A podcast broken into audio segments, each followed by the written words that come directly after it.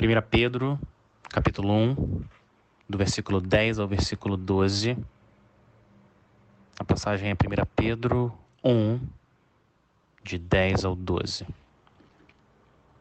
1 Pedro, capítulo 1, a partir do versículo 10, a palavra do Senhor diz: Foi a respeito dessa salvação que os profetas que falaram da graça destinada a vocês investigaram e examinaram procurando saber o tempo e as circunstâncias para os quais apontava o Espírito de Cristo que neles estava, quando predisse a vocês os sofrimentos de Cristo e as glórias que se seguiriam a aqueles sofrimentos. A eles foi revelado que estavam ministrando não para si próprios, mas para vocês, quando falaram das coisas que agora lhes são anunciadas por meio daqueles que pregaram o Evangelho pelo Espírito Santo enviado dos céus. Coisas que até os anjos anseiam observar. Vamos orar?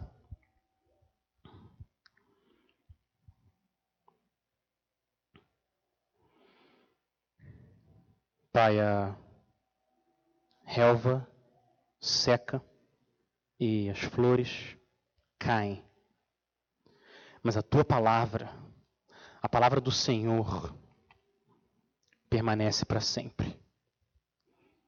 E o Senhor diz na tua palavra que a grande recompensa em guardar a tua palavra.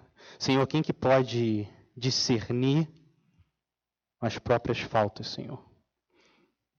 Tem misericórdia de nós e absolve-nos das nossas faltas que são ocultas e nos guarda também da soberba, que ela não nos domine, que nós sejamos irrepreensíveis, Senhor. Diante do Senhor, nos dê humildade e um espírito ensinável e alegria por causa do privilégio que é a tua palavra nós temos acesso à tua palavra, Pai. Nosso pedido agora é que o Senhor nos ajude a ter ouvidos para ouvir, olhos para ver e um coração para entender o sofrimento e a glória do teu filho. E que as palavras dos meus lábios e o meditar do meu coração sejam agradáveis na tua presença, Senhor. Nossa rocha e o nosso redentor. Em nome de Jesus. Amém. E amém. Alguns domingos atrás eu comparei a nossa fé aos raios do sol. Como que você recebe o calor do sol? Você vai para o ar livre, você se coloca na direção desses raios e o calor é transportado do sol até você. E é exatamente assim que, que é a nossa fé. Ela transporta o calor da graça de Cristo nos céus até nós, aqui na terra. Ele é a fonte e nós somos os receptores desse calor. E eu falei também que Deus usa três tipos de raios para aquecer a nossa fé: o raio da palavra, o raio da oração e o raio da comunhão dos irmãos. Bíblia, oração e comunhão. E nós vimos na semana passada um quarto raio que Deus usa muito, muito na vida dos seus filhos amados, que é o raio da provação. Deus usa o calor da provação para fazer as impurezas da sua fé, as impurezas, as partes do nosso coração que ainda confiam em coisas desse mundo e não no Senhor, ele usa o calor da provação para fazer essas impurezas secarem, para sobrar uma fé mais pura em Cristo. Assim como o ouro é refinado pelo calor, a nossa fé é refinada na fornalha da aflição.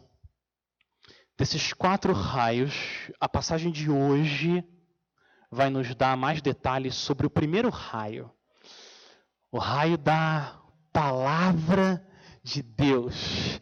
Pedro quer mostrar para a gente o privilégio enorme de você ter acesso à palavra de Deus nesse momento específico da história, depois que Cristo já veio a esse mundo. Que privilégio, privilégio. O Senhor nos tirar da escuridão do pecado e nos levar para o reino ensolarado do Filho dele, onde a gente recebe graça sobre graça. É, é essa atmosfera que Pedro quer que a gente respire aqui nesses versos. E na verdade, em todos os versos dessa, desse começo aqui de 1 Pedro. Então vamos lá. Eu quero ver com vocês, eu enxergo aqui nessa passagem sete privilégios. Sete privilégios relacionados à palavra. Primeiro privilégio é a graça. A graça de Deus. Olha, olha o versículo 10. Foi a respeito dessa salvação que os profetas que falaram da salvação destinada a vocês. Não, não é isso. Foi a respeito dessa salvação que os profetas falaram da Graça, ele muda para graça, graça destinada a vocês. Eles examinaram, investigaram. A graça de Deus, ela é preparada, desenhada, designada, apontada, direcionada, destinada a você. Graça não é sorte. A graça de Deus ela é pessoal. Ela tem um destino, ela é destinada para quem Deus prepara. É a graça de Deus que faz o próprio Deus dizer: dos seus pecados eu não me lembrarei mais. A graça de Deus é pessoal. Dos seus pecados, Nani, eu não me lembrarei mais. Deus decide isso. Dos seus pecados, Mateus, eu não vou mais me lembrar. graça. É a graça de Deus. Geralmente as pessoas dizem que justiça é você receber o que você merece. Misericórdia é você não receber o que você merece. E graça é você receber o que você não merece. Geralmente as pessoas explicam assim. Mas a gente pode ir além. Isso, isso, isso tudo bem, é verdade, mas a gente pode ir além. Graça é você receber o oposto do que você merece. É isso que é a graça. Com a permissão do Brian, eu quero usar uma ilustração que ele fez lá no acampamento. O que é graça? O que é graça de Deus? Imagina que eu estou na minha casa dormindo à noite e entra um menino na minha casa armado, João. Ele entra na minha casa, vai no quarto das crianças e puf, mata o Davi, meu filho.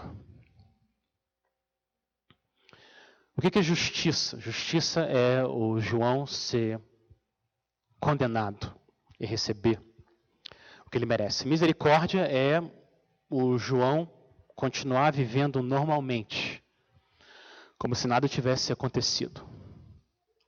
Graça é o oposto do que ele merece. Graça é eu falar para o João: João, eu vou adotar você. A partir de hoje, você é João Dyer. Você é da minha família, meu filho. O amor que eu tenho pela Sara e pelo Davi agora pertence também a você. Tudo que é meu é seu também. Isso é graça. E foi isso que Deus fez por nós. Porque o nosso pecado matou Cristo. Foi por causa do nosso pecado que ele teve que ir para a cruz. E o que, que Deus faz? Ao invés de punir a gente, como a gente merece, Deus nos ama e nos adota na família dele. Nós que levamos o filho dele para a cruz. Nós que crucificamos a Cristo. Deus recebe a gente com amor e nos adota. Isso é graça. E a graça, essa graça, é um privilégio exclusivo dos filhos de Deus, aqueles que recebem a palavra. Esse é o primeiro privilégio. O segundo privilégio, Cristo. Cristo. Olha o versículo 11. Ele está falando dos profetas no versículo 11. Ele diz que eles estão procurando saber o tempo e as circunstâncias para os quais apontava para os quais apontava o Espírito de Cristo que neles estava, quando predisse a vocês. E agora, olha como ele explica essa graça destinada. Ele fala: quando predisse a vocês os sofrimentos de Cristo e as glórias que se seguiriam àqueles sofrimentos. O caminho que a graça precisa percorrer, saindo lá dos céus e chegando até nós, é o caminho dos sofrimentos e da glória de Cristo, nessa ordem. Antes da coroa, vem a cruz. Antes da honra, vem a vergonha. Antes do trono, veio o teste. Antes da exaltação, veio a humilhação. E antes da bênção do céu, veio a maldição da cruz. Esse foi o caminho que o nosso Senhor teve que percorrer para que a gente hoje pudesse ser adotado pelo Senhor. Nós precisamos de mais do que um mestre que nos ensine coisas. Nós precisamos de um Salvador que morra, que sofra no nosso lugar. E esse é Cristo. Ele é o, o leão exaltado da tribo de Judá, mas ele é também o cordeiro que sofreu e morreu no altar da cruz. Não foi isso que Jesus disse quando ele estava caminhando lá com os discípulos em Emaús, você lembra?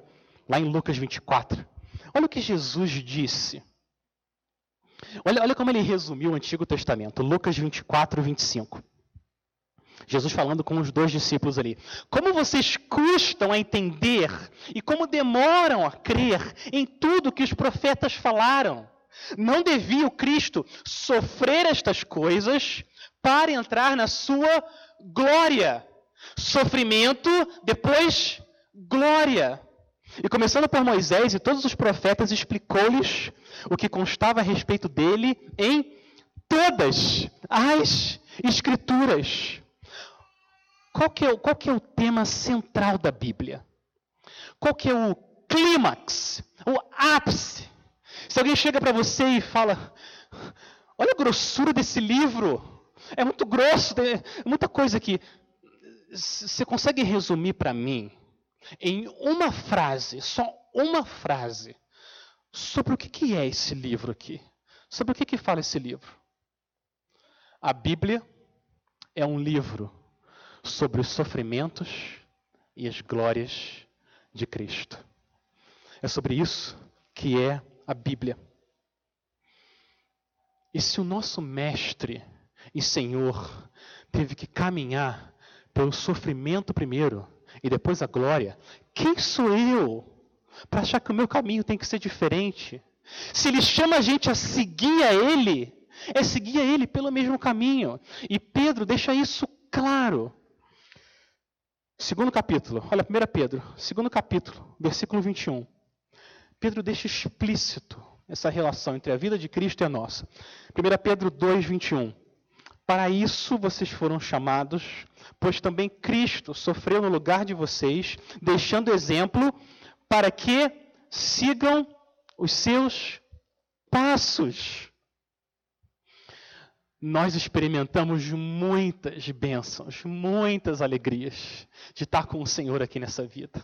Você agora já experimenta, segundo Pedro, uma alegria indizível e gloriosa, isso é verdade. Mas aqui, desse lado do céu, todas as suas bênçãos, todas as suas alegrias, elas vêm misturada com o sofrimento e com o pecado. Porque primeiro vem o sofrimento e depois a glória. Se você tiver a expectativa correta da sua vida aqui, meus irmãos, isso é muito prático. Se você tem essa expectativa de que você está caminhando nos passos do Senhor Jesus, então, quando a sua vida estiver difícil e o Senhor trouxer provações, você não vai ficar duvidando do amor de Deus. Será que Deus me ama? Não.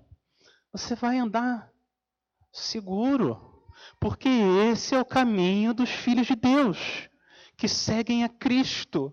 Isso é muito prático. Você vai se agarrar no seu privilégio eterno de passar os próximos bilhões de anos com o seu Rei da Glória, o Leão e Cordeiro de Deus. Esses dois primeiros privilégios, a graça e Cristo, sempre, sempre andam juntos. As mãos que foram pregadas lá na cruz são as mesmas mãos que oferecem agora a graça de Deus. Sempre graça, Cristo andam juntos. Sem Cristo não há graça. Se você tem graça, é por causa de Cristo. Terceiro privilégio que você tem quando você está unido, unido pela fé ao Senhor Jesus, é o tempo, o tempo cumprido. Você vive no tempo cumprido. Você tem o privilégio de viver depois que Cristo já veio. Isso é um privilégio. Olha o que Pedro fala no versículo 10. Ele fala que os profetas investigaram, examinaram, eles estudavam as profecias de salvação que foram escritas antes dele. Imagina os profetas ali com os rolos, estudando cuidadosamente, tentando entender quem que é esse Messias? Quem que é esse descendente da mulher que Deus falou com Adão? Como exatamente que ele vai esmagar a cabeça dela? Como? Esse profeta que é maior do que Moisés, quem que vai ser maior do que Moisés? E, e o que, que Deus quer dizer com alguém que vai reinar para sempre, vindo da descendência de Davi? Como, como que alguém que é homem reina para sempre? Como que funciona isso? Eles estudavam em oração, tentando entender o que, que são essas promessas. Olha o privilégio que você tem. Você vive do outro lado da cruz, do outro lado da ressurreição. Você tem mais conhecimento disponível na sua mão agora, que eu estou vendo aqui, tem mais conhecimento para você hoje do que Abraão jamais teve, e Moisés, e Samuel, e Davi, e Salomão, Isaías, Jeremias, Ezequiel, Daniel e todos os santos de Israel do Antigo Testamento. Você tem mais conhecimento disponível sobre os sofrimentos e a glória de Cristo do que qualquer pessoa do povo de Israel. Esse privilégio, segundo Jesus, deve deixar a gente feliz. Olha o que Jesus disse. Mateus 13, lá para os apóstolos, as pessoas que estavam seguindo a ele. Olha o que Jesus disse. Mateus 13, 16. Felizes são os olhos de vocês, porque veem, e os ouvidos de vocês, porque ouvem. Pois digo a verdade: muitos profetas e justos desejaram ver o que vocês estão vendo, mas não viram. Eles desejavam, mas eles não viram. Desejavam ouvir o que vocês estão ouvindo, mas não ouviram. E nós hoje podemos ver e ouvir o que Cristo fez. Você tem a revelação completa de Deus na sua mão. Agora, explica para mim como que um cristão pode deixar a Bíblia na gaveta? Como? Como deixar a Bíblia pegando poeira? Olha o que, que você tem. Esse livro é mais doce do que o mel, vale mais do que o ouro. Dias e dias, semanas sem ler a Bíblia. Como? Como que alguém não seca e morre se não bebe desse livro? Eu não consigo entender como é possível alguém sobreviver esse livro bendito, abençoado. Olha o que, que você tem disponível. Isaías daria a vida dele. Na verdade, ele deu. Jeremias também daria a vida dele o que for para ter mais e mais de Cristo. E é isso que a gente tem aqui. Nem o nosso corpo, nem a nossa alma podem viver sem alimento. Eles ficam doentes e morrem. Um bilhão de vezes mais importante do que comer brócolis e fazer exercício e ficar informado do que está acontecendo hoje no mundo. Um bilhão de vezes mais importante é você viver nesse livro. Quem Cristo é, o que, que significa os sofrimentos e a glória dele. Você tem isso hoje disponível. Esse privilégio é dos filhos de Deus. Nada pode impactar mais o seu estado de espírito. Nada, nada. Do que a palavra de Deus. Poder que existe nesse livro. Não tem nada, nada que possa se comparar. Ou esse livro vai afastar você do pecado, ou o pecado vai afastar você desse livro. Ou esse livro afasta você do pecado, ou o pecado afasta você desse livro. Pela graça de Deus, resolva que você vai ser ou continuar sendo um homem da palavra e uma mulher da palavra, e assim você vai ser feliz. Esse é o quarto privilégio dos filhos de Deus. Quarto. Desculpa, terceiro privilégio. Quarto privilégio vem agora. Os profetas, profetas servos, profetas que são os nossos servos. Pedro está falando com os cristãos do primeiro século, não é isso? É para eles que ele está falando mais especificamente. Ele está falando de profecias que foram escritas séculos antes, centenas de anos antes desses cristãos nascerem. Mas olha o jeito que ele fala. Olha como ele fala no versículo 11. Ele fala que o Espírito de Cristo predisse para quem? Ele fala, para vocês. No versículo 12, olha o que ele fala. Versículo 12: A eles, os profetas, foi revelado que estavam ministrando, servindo, não para si próprios, mas para vocês. Olha o jeito que ele fala. Pedro está dizendo que quando Daniel escreveu o livro dele, ele escreveu esse livro para você para os cristãos do primeiro século e para todos os crentes de todos, de todos os séculos. É assim que você enxerga esse livro? Que, que o que está aqui foi escrito para você. Quando você abre em, em Gênesis, ou Salmos, ou Sofonias, você abre você fala, Senhor, o que está escrito aqui foi para mim. Isso aqui foi escrito para mim. Essa é a maneira que Pedro está dizendo que a gente deve ler a Bíblia. Ontem eu estava em Provérbios, Provérbios 22, e eu abro lá, Provérbios 22, 19. Eu estou abrindo a Bíblia e meu coração não está radiante de alegria no meu rei, tenho que lutar contra a frieza, incredulidade, preocupado com coisas que eu não tenho razão para me preocupar. Olha quem é meu Deus. Mas esses somos nós. Eu chego lá, Provérbios 22, 19. Quero que a sua confiança esteja no Senhor. Por isso, hoje dou esta, esta instrução a você. A você mesmo. Você quem? Você, Alex, você, homem, foi para você que foi escrito Provérbios 22. Continua lendo. Continua lendo. essa expectativa que você deve ter, meu irmão, minha irmã. Quando você abre a Bíblia no seu devocional, quando você vem aqui na reunião de oração, escola dominical, culto, quando você vem para o culto, essa deve ser a nossa expectativa. O que foi escrito, foi escrito para você. Senhor, Senhor, fala comigo. Senhor, fala comigo. Aquece o meu coração frio.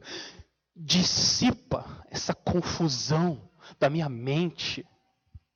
Move as minhas mãos fracas, move as minhas mãos para que eu faça boas obras e o Senhor seja glorificado e esse mundo abençoado. Senhor, age através da tua palavra. A eles foi revelado que estavam ministrando não para si próprios, olha o que diz, mas para vocês.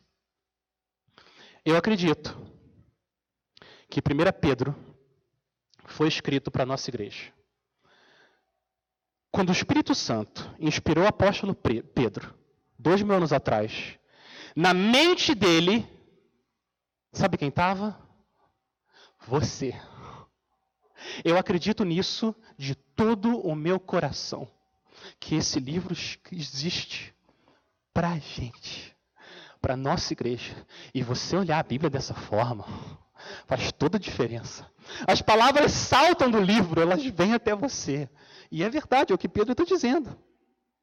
A palavra de Deus nunca volta vazia, ela sempre faz o que Deus designou ela para fazer. Sempre. Por quê? Porque a palavra de Deus é viva, eficaz, mais cortante do que qualquer espada de dois gumes. E ela penetra até o ponto de dividir alma e espírito, juntas e medulas. E ela é apta para julgar, discernir os pensamentos e os propósitos do coração. Só a palavra de Deus é capaz de fazer isso. E ela é viva, e ela é eficaz. Ela faz o que Deus quer que ele faça. Que privilégio. Privilégio a gente ter a palavra de Deus e os profetas nos servindo. Privilégio. Esse é o quarto privilégio. Ter homens separados por Deus para registrar o que Deus falou, para que a gente hoje pudesse ouvir a voz de Deus. Privilégio. Quinto privilégio. Pregadores do Evangelho. Como que a palavra de Deus chega até nós hoje? Olha o versículo 12. Como que a palavra dos profetas chega até nós hoje? A eles foi ministrado, desculpa, eles foi revelado que estavam ministrando não para si próprios, mas para vocês, quando falaram das coisas que agora, as coisas que agora lhes são anunciadas por meio de quem? Por meio daqueles que pregaram o evangelho pelo Espírito Santo enviado dos céus. Então, o que acontece é que Deus traz a palavra dos profetas através de pecadores que experimentaram a graça, que pregam para outros pecadores que necessitam de graça. E assim o Espírito aplica graça, salvação aos nossos corações. Olha, olha como Paulo amarra a palavra e a fé. Romanos 10, 13, a passagem conhecida. Olha como ele amarra a palavra e a fé. Romanos 10, 13. Porque todo aquele que invocar o nome do Senhor será salvo. Como, porém, invocarão aquele em quem não crerão? E como crerão naquele de quem nada ouviram? E como ouvirão se não há quem pregue? E como pregarão se não forem enviados? E assim a fé vem pelo ouvir e ouvir pela palavra de Cristo. Sem a palavra de Cristo não há fé em Cristo. E sem fé em Cristo não há salvação. E sem salvação não há reconciliação. E sem reconciliação não há perdão, não há vida eterna e não há céu. Todo o nosso futuro glorioso depende da palavra de Cristo. Todo, tudo, tudo que acontece na nossa vida, tudo, na igreja, depende da palavra. E que privilégio. Olha o que o Senhor fez com a sua vida. O Senhor orquestrou todos os detalhes da sua vida para colocar você num lugar, num momento em que alguém ia abrir a boca, uma irmã na igreja, em casa, um irmão, pastor, alguém, ia abrir a boca e falar de Cristo. Creia no Senhor Jesus, olhe para a cruz, creia que Ele morreu no seu lugar e você será salvo. E você invocou o nome do Senhor e foi salvo. Privilégio. Foi o Senhor que colocou você para receber o sol, a palavra de Deus. Você sabe disso. Hoje, 6 de setembro de 2020, bilhões de pessoas não têm um pregador do evangelho, um. Ninguém na família, ninguém no trabalho, ninguém na escola, na faculdade, nenhum. Nem uma pessoa que sabe quem Jesus é. Nenhuma. Zero. E se nada mudar, se a Igreja Batista Jardim Minnesota, outras igrejas não enviarem alguém para falar do rei, essa é a situação deles. Mas o Senhor, na sua graça, colocou você, não na Índia ou no Paquistão, mas colocou você num lugar, numa família, num momento da história, para que você pudesse ouvir a palavra de Cristo e ter fé. Esse é um privilégio que o Senhor nos deu. Mas para existir fé, uma pessoa mais precisa estar presente. Não basta só você. E não basta só o pregador ou alguém falar de Cristo. Mais uma pessoa precisa estar presente. Quem que é essa pessoa? Ela que torna a palavra viva e eficaz. Esse é o sexto privilégio. O Espírito. O Espírito Santo de Deus, a presença do Espírito. Olha o versículo 11. Ele fala que o Espírito de Cristo, ou seja, o Espírito enviado por Cristo, estava nos profetas.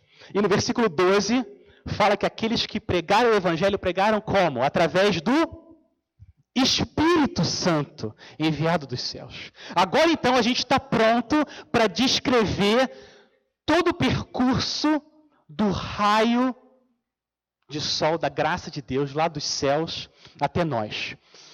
O raio, o caminho dele começa na sua origem, que é Deus, Deus. E o Espírito inspira profetas, e através desses profetas, eles registram a palavra, então esse raio passa dos profetas, vem através de algum pregador, alguém que vai proclamar a palavra de Deus, e esse mesmo Espírito carrega a palavra até o seu coração e abre os seus olhos para que o seu coração então se aqueça com o raio da palavra de Deus. Esse é o caminho, a trajetória do bendito raio da palavra. Nós dependemos completamente, completamente desse Espírito. E é por isso que a gente ora e precisa orar antes do culto, durante o culto e depois do culto. Porque sem o Espírito Santo, nada de eterno vai acontecer aqui. Nada. Nada de genuíno, nada de duradouro é capaz de acontecer se o Espírito Santo não agir na vida do seu povo. A gente pode estudar, suar, se preparar a gente pode fazer muitas coisas, mas, mas conquistar a batalha do coração humano, isso só vem do Senhor.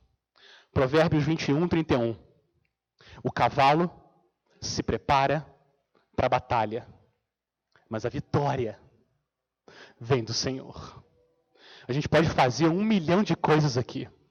Mas a vitória de conquistar o coração humano, só o Espírito é capaz de fazer isso. Que privilégio ter sido visitado pelo Espírito Santo e ver o que antes a gente era incapaz de ver. Graça, Cristo, tempo, profetas, pregadores, espírito. E agora o último privilégio. O santo e último privilégio do raio de sol da palavra de Deus são anjos maravilhados. Anjos maravilhados. Olha como Pedro termina o versículo 12. Ele diz que até os anjos até os anjos anseiam observar essa graça que foi destinada a você. Os anjos, essas criaturas maravilhosas, eles ficam maravilhados quando eles veem a obra de salvação do Pai, do Filho e do Espírito Santo. Olha isso. Agora, imagina um anjo no céu. Imagina um anjo lá no céu. Eles estão lá em volta do trono, adorando ao Criador deles, lá em volta do trono, adorando o Senhor. E eles estão olhando e eles veem o Espírito Santo inspirando homens para dar um livro para o povo que Deus escolheu. Eles ficam olhando, maravilhados. Olha como o nosso Criador ama esses seres humanos. Olha isso. Está dando um livro para eles cheio de promessas. Esse povo que vive se rebelando contra o nosso Criador, olha quanto amor! Dando um livro para eles, repleto de promessas do Salvador. E os anjos estão ali, olhando, maravilhados, atentos. Até que um dia, eles veem a segunda pessoa da Trindade se levantando do trono, saindo da glória e entrando na criação. Eles ficam maravilhados. O que está acontecendo? O que, que o nosso rei está fazendo? E eles veem o rei saindo do trono e entrando na criação. Eles continuam a olhar maravilhados. Olha como que ele entrou na criação. Ele está usando uma jovem, pobre, uma judia pobre. Olha onde é que ele está nascendo. Olha onde é que o rei está nascendo, com os animais. Eles ficam maravilhados. Como Deus ama tanto esse povo que insiste em se rebelar contra Ele. Por quê? Por que, que ele está se humilhando tanto? E eles ficam olhando o Criador deles, ano após ano. Nenhum pecado, nenhum. Eles ficam maravilhados vendo. Olha como é uma vida perfeita. Olha como é um homem perfeito dando glória a Deus. Olha, maravilhados.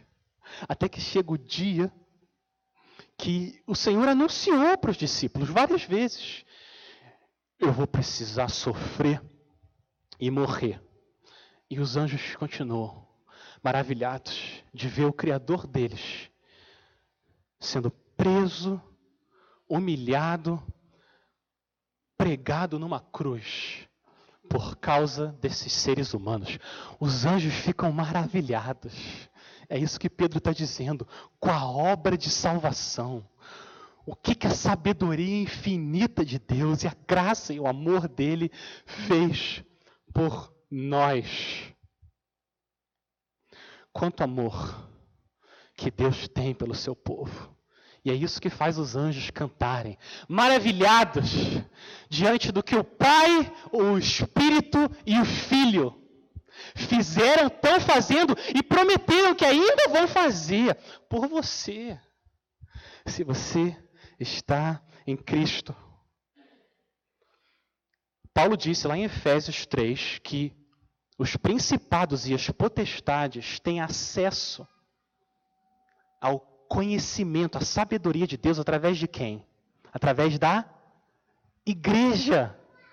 É através da igreja que os anjos ficam maravilhados diante do que Deus está fazendo. Que privilégio!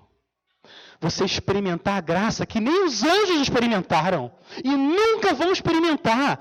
Essa graça que a gente experimenta, os anjos não têm acesso. E eles olham, eles ficam maravilhados do que Deus faz com os pecadores que se arrependem e creem em Cristo. Eles ficam impressionados com o poder de Deus. Meu irmão e minha irmã, o mundo, o mundo vai virar as costas para você. Muitas vezes não vai ouvir o que você tem a dizer, vai perseguir e se opor a você. Isso está acontecendo e vai acontecer. O que Pedro está dizendo aqui, nesses primeiros 12 versículos, é que Deus não vai virar as costas para os seus peregrinos. Deus não vai fazer isso. Ele está de frente, falando com você, através da palavra, pelo Espírito, para que você chegue até o fim. É esse privilégio que Pedro quer que nós tenhamos. Todos os cristãos maduros, alegres, todos que eu conheço, todos, são homens e mulheres que bebem da água da palavra de Deus, comem das promessas de Deus. Eu nunca vi e eu nunca ouvi falar em uma exceção sequer. Todos. É a palavra de Cristo que cria fé. E é o privilégio que o Senhor nos deu, a gente ter a palavra dele. E ela que faz a gente exilados exultantes, que ficam expostos no ar da livre graça de Deus, recebendo o raio da palavra de Deus. Construa a sua vida sobre a rocha, não sobre a areia. Construa sua vida sobre a rocha, a palavra de Cristo, porque os ventos da provação vão vir, os ventos da oposição, eles vão vir, e nem sempre esses ventos são brasas leves. Muitas vezes, e vários de vocês aqui já sabem disso, a ventania é muito forte. Às vezes, é um furacão tão forte que ele é capaz de arrancar casas e lançar elas bem longe. Mas as casas que estão na rocha, elas permanecem até o fim. Ora, 1 João 2,17: O mundo passa, o mundo passa, bem como os seus desejos, mas aquele que faz a vontade de Deus permanece para sempre. E se os profetas e os anjos ficaram maravilhados com essa graça, quão maravilhados nós que experimentamos essa graça deveríamos ficar. Quão maravilhados. Senhor, Senhor, a gente quer louvar o teu grande nome, porque a única explicação pelo privilégio que a gente recebeu de ter a tua palavra e receber fé e graça, a única explicação é o teu amor é quem o Senhor é. A gente quer pedir, Senhor, que o Senhor nos faça homens e mulheres da palavra. Que a gente beba as tuas promessas, que a gente mergulhe no imenso mar da tua graça, para que a gente persevere exultando com alegria indizível e gloriosa. Só o Senhor Espírito Santo pode fazer isso. E é por isso que a gente ora e pede em nome de Jesus. Amém. E amém.